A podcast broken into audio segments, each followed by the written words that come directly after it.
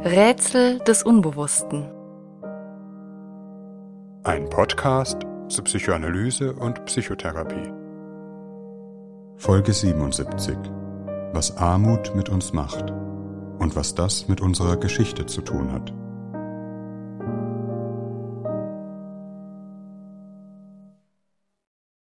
Das Thema Armut und soziale Herkunft, mit dem wir uns in dieser Folge beschäftigen, hat viele Facetten.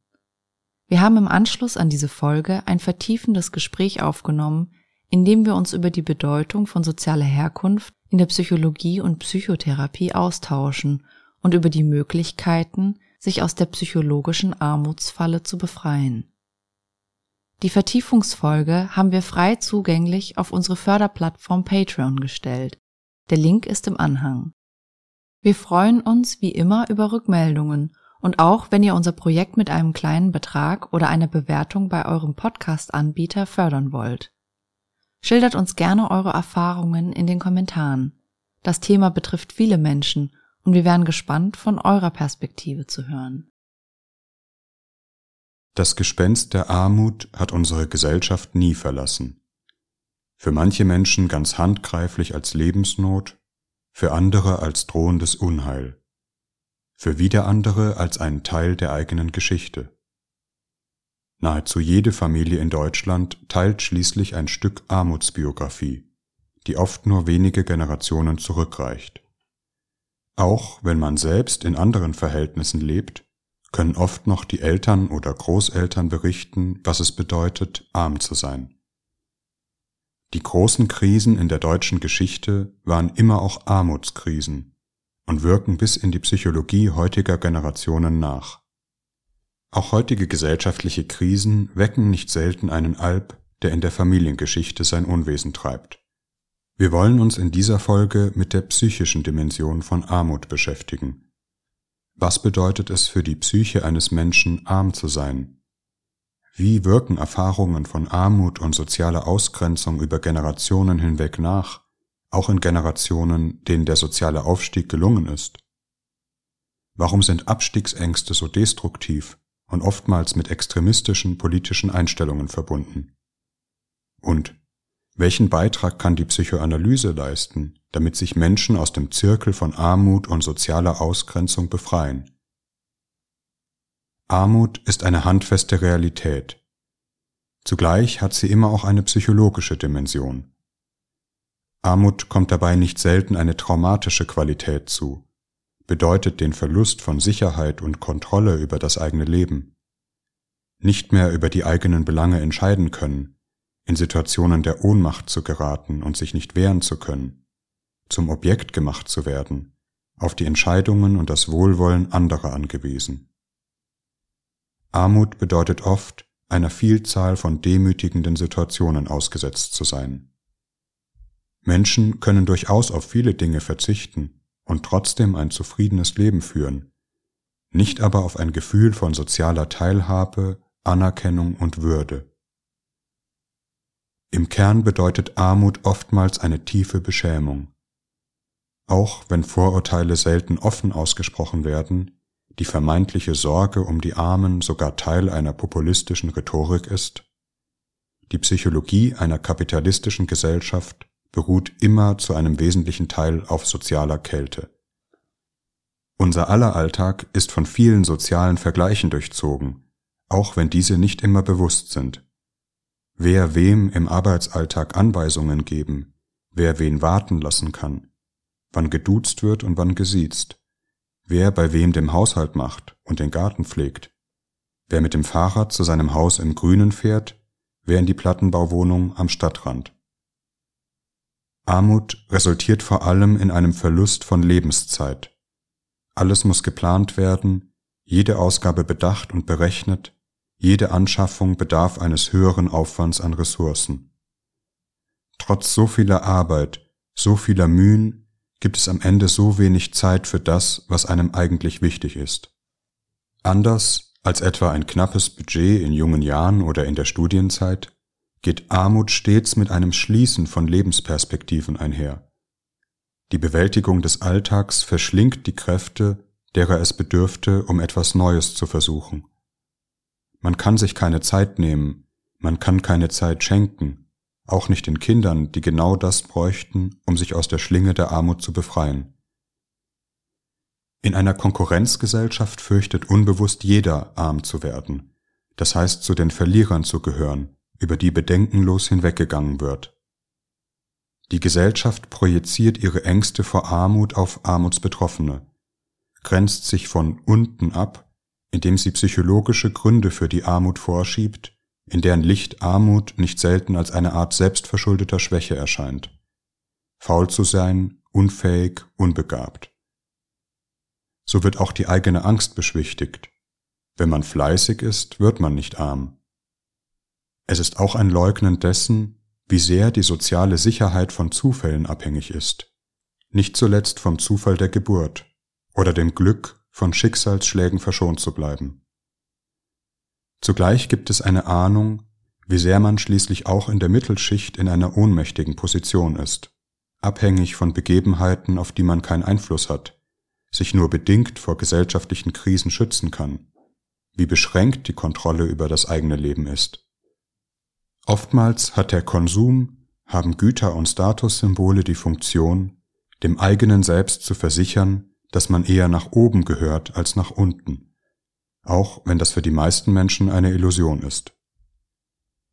Während Armut für die Oberschicht vielleicht so etwas wie ein ferner Abgrund ist, gruselig und anziehend zugleich, ist sie für Familien der Mittelschicht oftmals eine ungute Erinnerung daran, woher man kommt. Etwas, das eigentlich bedrohlich nahe ist.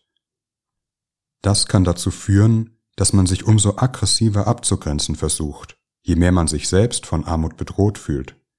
Das sind Leute, mit denen man sich auf keinen Fall gleichsetzen möchte, weil man unbewusst fürchtet, dass man genau das ist. Gerade wo die Mittelschicht selbst um ihre eigene Existenz fürchten muss, gibt es die fatale Tendenz, sich zu entsolidarisieren. Denn Solidarität setzt ja voraus, anzuerkennen, dass man selbst gar nicht so unterschiedlich ist. Oftmals sind negative Zuschreibungen und Aversionen bis in die unbewussten Körperempfindungen verwoben, verbinden sich nicht selten auch mit rassistischen Stereotypen. Vom Achselschweiß dessen, der mit den Händen arbeitet, bis zur vielleicht typisch deutschen Aversion gegen Knoblauchgeruch vielleicht eine unbewusste Reminiszenz an den Arbeitsmigranten der Nachkriegszeit. Bilder und Fantasien über die Unterschicht sind mit mannigfaltigen Abwertungen versehen, assoziieren sich mit Dunkelheit, Gedränge, Lärm, Aggressivität, Masse ohne Individualität, als wäre das Leben in prekären Verhältnissen gleichbedeutend mit einer Art Existenz im Orgtunnel. Betroffene sind Tag aus und Tag ein mit solchen Zuschreibungen konfrontiert, müssen dazu eigentlich nur einmal den Fernseher einschalten. Es ist für Betroffene fast unmöglich, diese Bilder nicht zu verinnerlichen, sie nicht mit einem Teil der eigenen Seele selbst zu glauben, sich nicht selbst ein Stück weit so zu fühlen, als wäre etwas mit einem nicht richtig. Die Scham und die unbewusste Selbstentwertung können sich wie eine Wunde in das eigene Selbst graben und gerade an jene psychischen Eigenheiten die Axt anlegen, die man bräuchte, um sich zu befreien.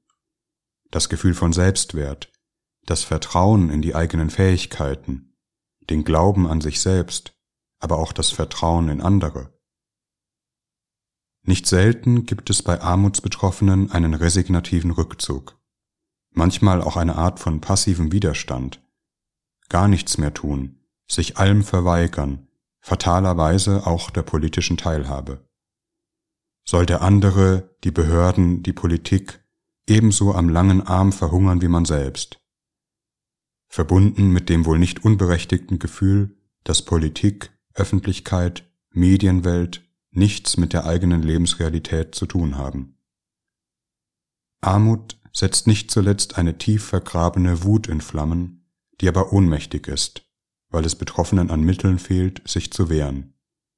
An politischen Prozessen beteiligt sich, wer das Gefühl hat, dass er etwas bewegen kann, wer auch einen Vorrat an Zeit dafür hat. Wer sich ohnmächtig ausgeschlossen fühlt, zieht sich oft eher zurück, verschiebt manchmal auch Frust und Aggression ins familiäre Umfeld, lässt die Wut dort aus, wo die anderen noch schwächer sind. Hier schließt sich auch eine psychologische Armutsfalle. Aus dem Gefühl, nichts bewegen zu können, aus dem Fehlen an Kräften, sich für mehr einzusetzen als die Bewältigung des Alltags, schließen sich die Möglichkeiten, etwas an der eigenen Situation zu verändern. Manchmal kann der resignative Rückzug auch so etwas wie eine letzte Bastion der eigenen Würde sein. Nichts mehr versuchen, nichts mehr hoffen, nichts mehr wagen. Ich glaube niemanden etwas, deshalb kann mich auch niemand mehr enttäuschen oder betrügen. Bis hin zur Extremform eines totalen Rückzugs aus dem eigenen Leben. Nicht mehr arbeiten, auf nichts mehr reagieren, vollkommen passiv, in diesem Sinne depressiv werden. Damit schwindet aber auch das Moment von Glauben an sich selbst, werden nicht nur die körperlichen, sondern auch die psychischen Ressourcen erschöpft, die notwendig wären, um einen Ausweg zu suchen. Oder aber es wird ein Gegenentwurf gewagt, die Fantasie vom großen Wurf, mit dem man sich aus dem Nichts zu etwas befördert. Manchmal ist es auch die Kriminalität, die den sozialen Aufstieg zu versprechen scheint. Jemand zu sein, dadurch, dass man sich nicht an Regeln hält, dass man andere abzieht, wie es einem beliebt, dass man eine Welt nach seinen eigenen Gesetzen schaffen kann. Die Songtexte von Rap-Liedern geben vielleicht Aufschluss über solche Fantasien, die für die allermeisten aber eine hilflose Illusion, ein ohnmächtiger Versuch bleibt, sich groß zu träumen. Menschen in unserer Gesellschaft sind sehr unterschiedlich von Armut betroffen. Unsere Gesellschaft ist, auch wenn dieser Begriff aus der Mode gekommen ist, nach wie vor eine Klassengesellschaft. Es gibt zwischen den Gruppen in unserer Gesellschaft Schranken, die nur schwer zu passieren sind, sichtbare, aber auch unsichtbare, nicht zuletzt psychologische. Wie in dem folgenden Beispiel. Ein junges Mädchen wechselt, nachdem sie in der Grundschule durch gute Leistungen aufgefallen ist, auf das Gymnasium. Während die Kinder in der Grundschule noch einen sehr unterschiedlichen sozialen Hintergrund hatten, ist das Mädchen nun das einzige Kind in der Klasse, deren Eltern ungelernte Arbeiter sind. Das Mädchen kommt nicht unbedingt aus verarmten Verhältnissen, aber doch aus solchen, in denen jeder Euro dreimal umgedreht werden muss, in denen vieles nicht möglich ist, was in einer Familie der Mittelschicht Normalität ist, während anderes zur Normalität gehört, was Mittelschichtsfamilien nicht kennen vor dem Einkaufen nach Rabattaktionen suchen, die Heizung ausstellen, um Energie zu sparen, langes Alleinsein, weil beide Eltern in Vollzeit tätig sind und lange Pendelwege haben, einen Sommerurlaub, den man im nächsten Freibad verbringt, weil man sich keine Reise leisten kann. Das Mädchen ist die erste in der Familie, die ein Gymnasium besucht, und dort ist sie mit einer ganz anderen sozialen Realität konfrontiert. Dies lässt eigentlich die soziale Herkunft erst richtig fühlbar werden. Wenn alle anderen Urlaub im Freibad machen, ist es etwas ganz anderes, als wenn die Freunde in den Osterferien nach Sri Lanka fliegen. Im letzten Fall entsteht das Gefühl eines sozialen Vergleichs, in dem man unterlegen ist, in dem, was für Kinder psychisch oft sehr schwierig ist, auch die eigenen Eltern unterlegen und entwertet wirken. Auch wenn es davon zunächst noch gar kein Bewusstsein hat. Dem Mädchen begegnen im Alltag viele unsichtbare Schranken, die in Wahrheit Klassengrenzen markieren. Die wissenschaftliche Literatur hat herausgearbeitet, dass es dabei nicht allein um die finanziellen Möglichkeiten geht, über die eine Familie verfügt, sondern um die vielen Feinheiten des Alltags, welche die eigene Herkunft verraten. Der sogenannte Habitus, die Art, sich zu kleiden, zu bewegen, zu sprechen, Hochsprache versus Dialekt, der Kosmos an Vorwissen und Bildung, das Netzwerk von Beziehungen und Bekanntschaften. All dies mündet in einem Gefühl der Selbstsicherheit, das sich in den kleinen Situationen des Alltags geltend macht. Zu wissen, wer man ist, dass man jemand ist, oder hier gerade unsicher zu sein. Die anderen Kinder scheinen irgendetwas gemeinsam zu haben, wovon das Mädchen ausgeschlossen ist. Die anderen Kinder kennen sich vielleicht, wohnen in anderen Stadtteilen, vielleicht in Häusern statt in Wohnungen, werden morgens von ihren Eltern mit dem Auto in die Schule gebracht, statt eine Stunde lang mit dem Bus zu fahren. oder bekommen von ihren Eltern Hilfe bei den Englischhausaufgaben, nehmen Klavierunterricht, während die Eltern des Mädchens wenig damit anfangen können. Auch wenn das Mädchen begabt ist, ist es doch mit besonderen Schwierigkeiten konfrontiert, die sich seiner Entwicklung in den Weg stellen und gravierende Folgen für die Entwicklung der eigenen Identität haben können. Das Mädchen ist mit einer fundamentalen Verunsicherung konfrontiert. Anders zu sein, etwas nicht zu haben, was andere haben, womit immer auch das eigene Selbst in Frage gestellt ist. Vielleicht gelingt es dem Mädchen, einen Bereich freizukämpfen, in dem es sich sicher fühlt, in dem es weiß, was es kann, zum Beispiel schulische Leistungen. Je größer aber die Fremdheit, das Unvertraute, desto schwieriger wird es vielleicht, hier mitzuhalten. Wie lernt man für eine Lateinklausur? Wie schreibt man einen Aufsatz? Wie verhält man sich, wenn man abgefragt wird? Wie spricht man, wenn man sich beim Lehrer über eine falsche Note beschweren möchte?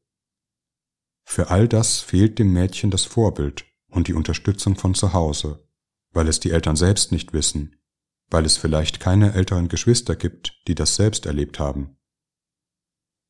Das Gefühl, anders zu sein, kann dabei so beschämend werden, dass das Mädchen nicht um Hilfe fragt, sich keine Unterstützung woanders sucht, etwa bei der Banknachbarin, sondern stumm bleibt, versucht, die eigene Unsicherheit zu verbergen, lieber nicht beim Lehrer beschweren, als sich zu blamieren, obwohl man eigentlich im Recht ist, lieber eine Frage unbeantwortet lassen, als etwas Peinliches zu schreiben, auch Lieber niemanden nach Hause einladen, weil die anderen dann sehen würden, wie man lebt. Lieber ein paar Stationen früher aus der U-Bahn aussteigen, damit die anderen nicht sehen, in welchem Viertel man wohnt. Die Einladung ins Kino absagen, damit die anderen nicht merken, dass man sich keine Karte und keinen Popcorn leisten kann. Auch das unangenehme Mitlachen, wenn Scherze über die ungebildeten Assi-Familien gemacht werden, auch wenn es eine Ahnung gibt, dass dabei die Lebenswelt der eigenen Eltern gemeint ist. Oder jedes Mal mit den Eltern in Konflikt geraten, wenn man etwas braucht, um alles kämpfen müssen, und jeder eigene Wunsch scheint die Eltern in Verlegenheit zu bringen, zu beschämen, vielleicht so sehr, dass sie ärgerlich werden. Warum will man die Schuhe für 100 Euro haben, wo es doch auch welche für 20 gibt? Es entsteht ein sozialer Druck auf das Mädchen, das Gefühl, alleine zu stehen, mit seinen 20-Euro-Schuhen und dem Urlaub im Freibad, verlangt ein besonderes Maß an Ich-Stärke, Selbstvertrauen, das ich aber gerade erst und hier unter schwierigen Bedingungen entwickeln muss. Nicht selten können Kinder in solchen Situationen mit einer starken Gehemmtheit, Schüchternheit reagieren oder umgekehrt mit aufgedrehtem Verhalten, Klassenclown-Attitüden oder Aggressivität sozusagen als offensive oder defensive Variante den kindlichen Selbstwert zu schützen. Für Mitschüler scheint sich zu bestätigen, dass etwas mit dem Mädchen nicht stimmt, dass sie komisch ist, mit entsprechend negativen Folgen. Es ist von entscheidender Bedeutung, ob Lehrer und Institutionen ein Sensorium für die soziale Dimension auffälligen Verhaltens haben. Vor einem Lehrer sitzt nicht nur eine Klasse, sondern auch eine mehr oder weniger sichtbare Klassengesellschaft, der nicht zuletzt der Lehrer selbst mit seinen eigenen Überzeugungen angehört. Ist das Kind vielleicht nicht intelligent genug und schreibt deshalb schlechte Noten? Passt es überhaupt hierher? Ist es gestört? Weiß es nicht, wie man sich benimmt? Ist es nicht richtig erzogen worden? Sind die Eltern asozial und kümmern sich nicht? Oft genug heften sich an solche Zuschreibungen unbewusste Überzeugungen und Vorurteile über die Unterschicht. Macht das Mädchen die Erfahrung, dass die Lehrer sich eher abwenden oder ärgerlich werden, nicht ganz von ihren Fähigkeiten überzeugt sind, wird sie vielleicht noch unsicherer, macht noch mehr blöde Fehler, die die Vorurteile zu bestätigen scheinen. Auch die Psychologie hat bis heute viele blinde Stellen, wenn es um die Frage sozialer Herkunft und die Bedeutung von sozialer Ausgrenzung geht. Gerade die Forschung zur menschlichen Intelligenz hat hier eine ungute Tradition, bis hin zum offenen Sozialdarwinismus und Rassismus von Berühmtheiten der Intelligenzforschung wie Raymond Cattell, über die aber oftmals kaum reflektiert wird. Wo Menschen in dumm und klug eingeteilt werden, haben sich in der Geschichte nicht selten unsichtbare Klassengrenzen aufgerichtet. Meist sind mit Intelligenz vor allem Fähigkeiten gemeint, die in der westlichen akademischen Mittelschicht zu Erfolg führen und die von Professoren zum Maßstab des menschlichen Geistes überhaupt erhoben werden.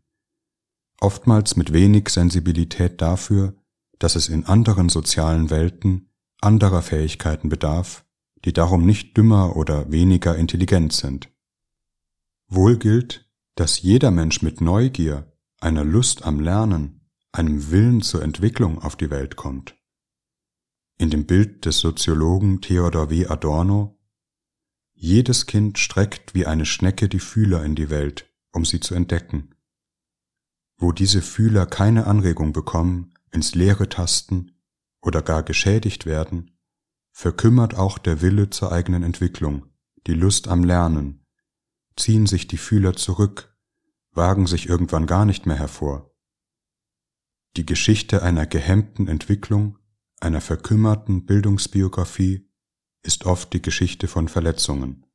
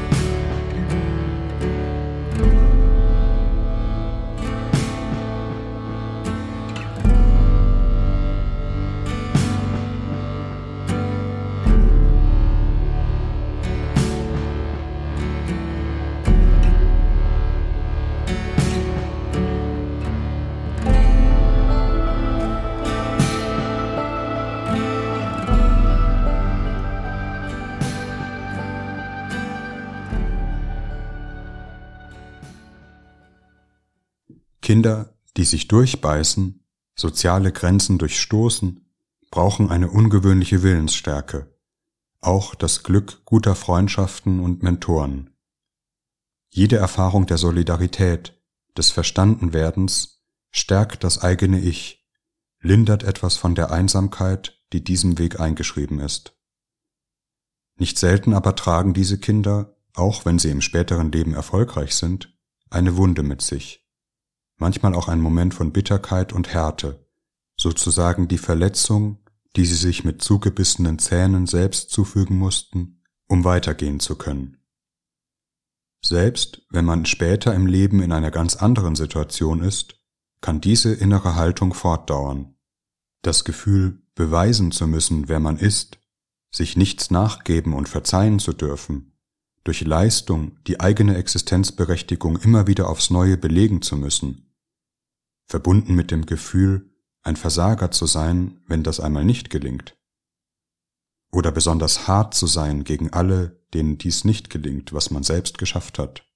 Nicht selten auch eine besondere Härte und Strenge gegenüber den eigenen Kindern. Oder einer spezifischen Unsicherheit in sozialen Situationen. Keine Worte finden, wenn man sich beschweren oder Autoritäten widersprechen will. Sich schnell unterlegen fühlen, wenn andere selbstsicher auftreten, befangen sein in Gesprächen, die sich um Bildungsinhalte drehen. Dies alles sind Reaktionsweisen, die ein Leben lang Bestand haben können, nicht selten auch an die nächste Generation weitergegeben werden. Nicht zuletzt vielleicht eine tiefe, schwer verständliche Traurigkeit, die zum Wegbegleiter des eigenen Lebens wird.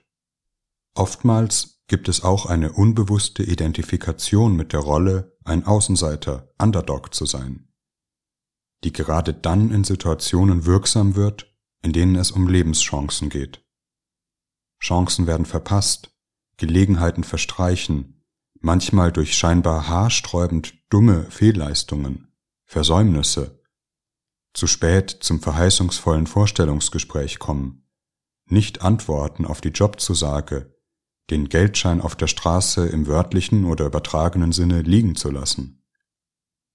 Oder indem in entscheidenden lebensgeschichtlichen Momenten Entscheidungen getroffen werden, die das eigene Fortkommen sabotieren, manchmal wie unter einem Fluch.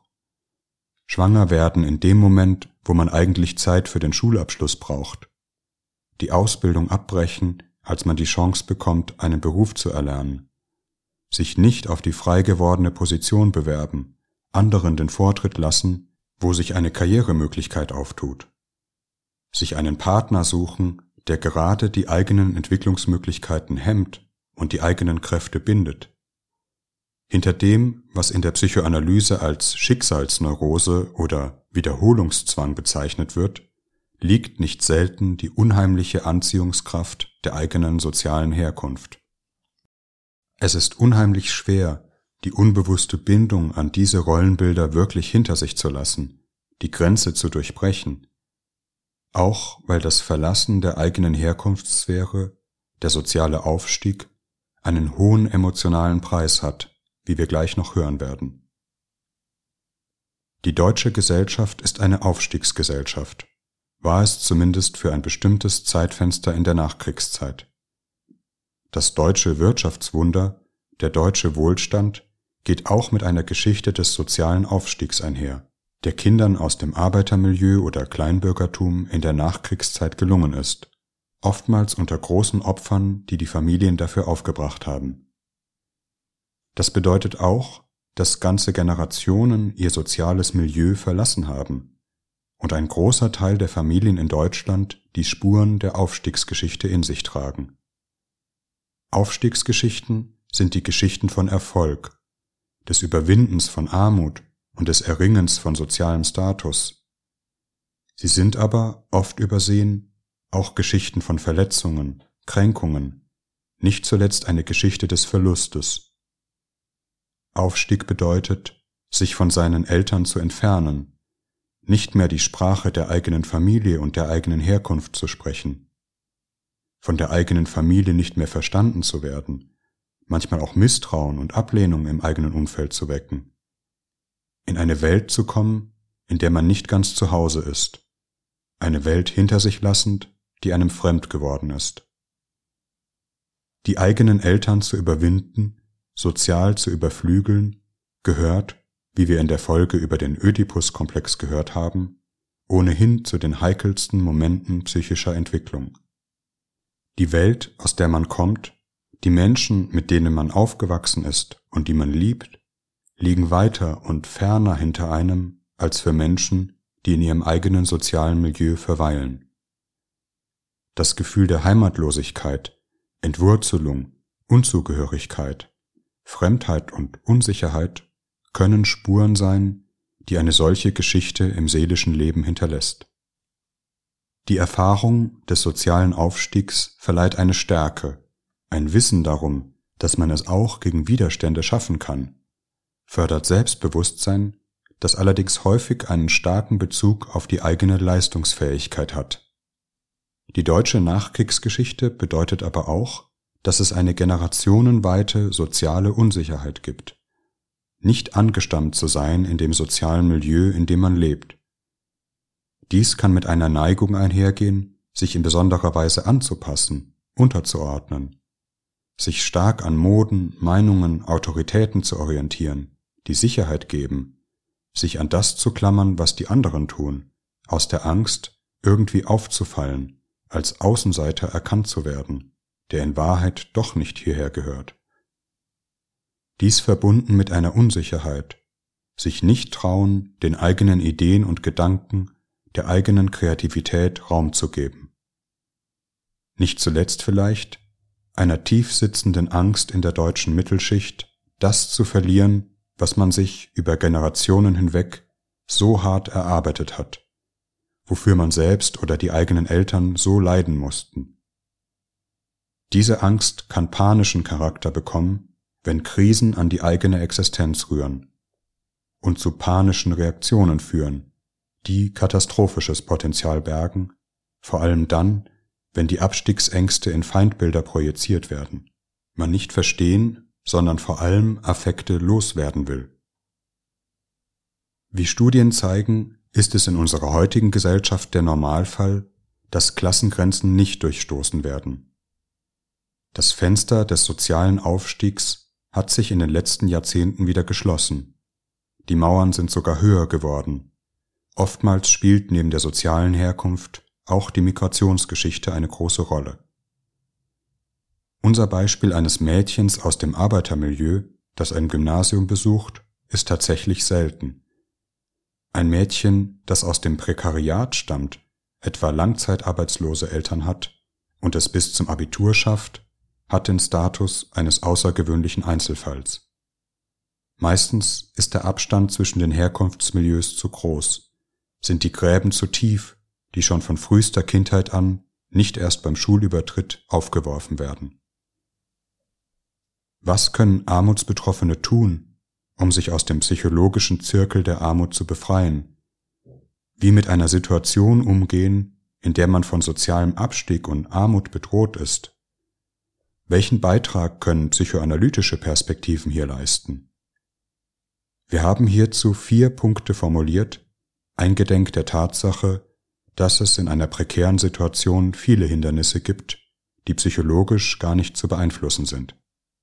Erstens die unbewusste Selbstentwertung erkennen und in Frage stellen.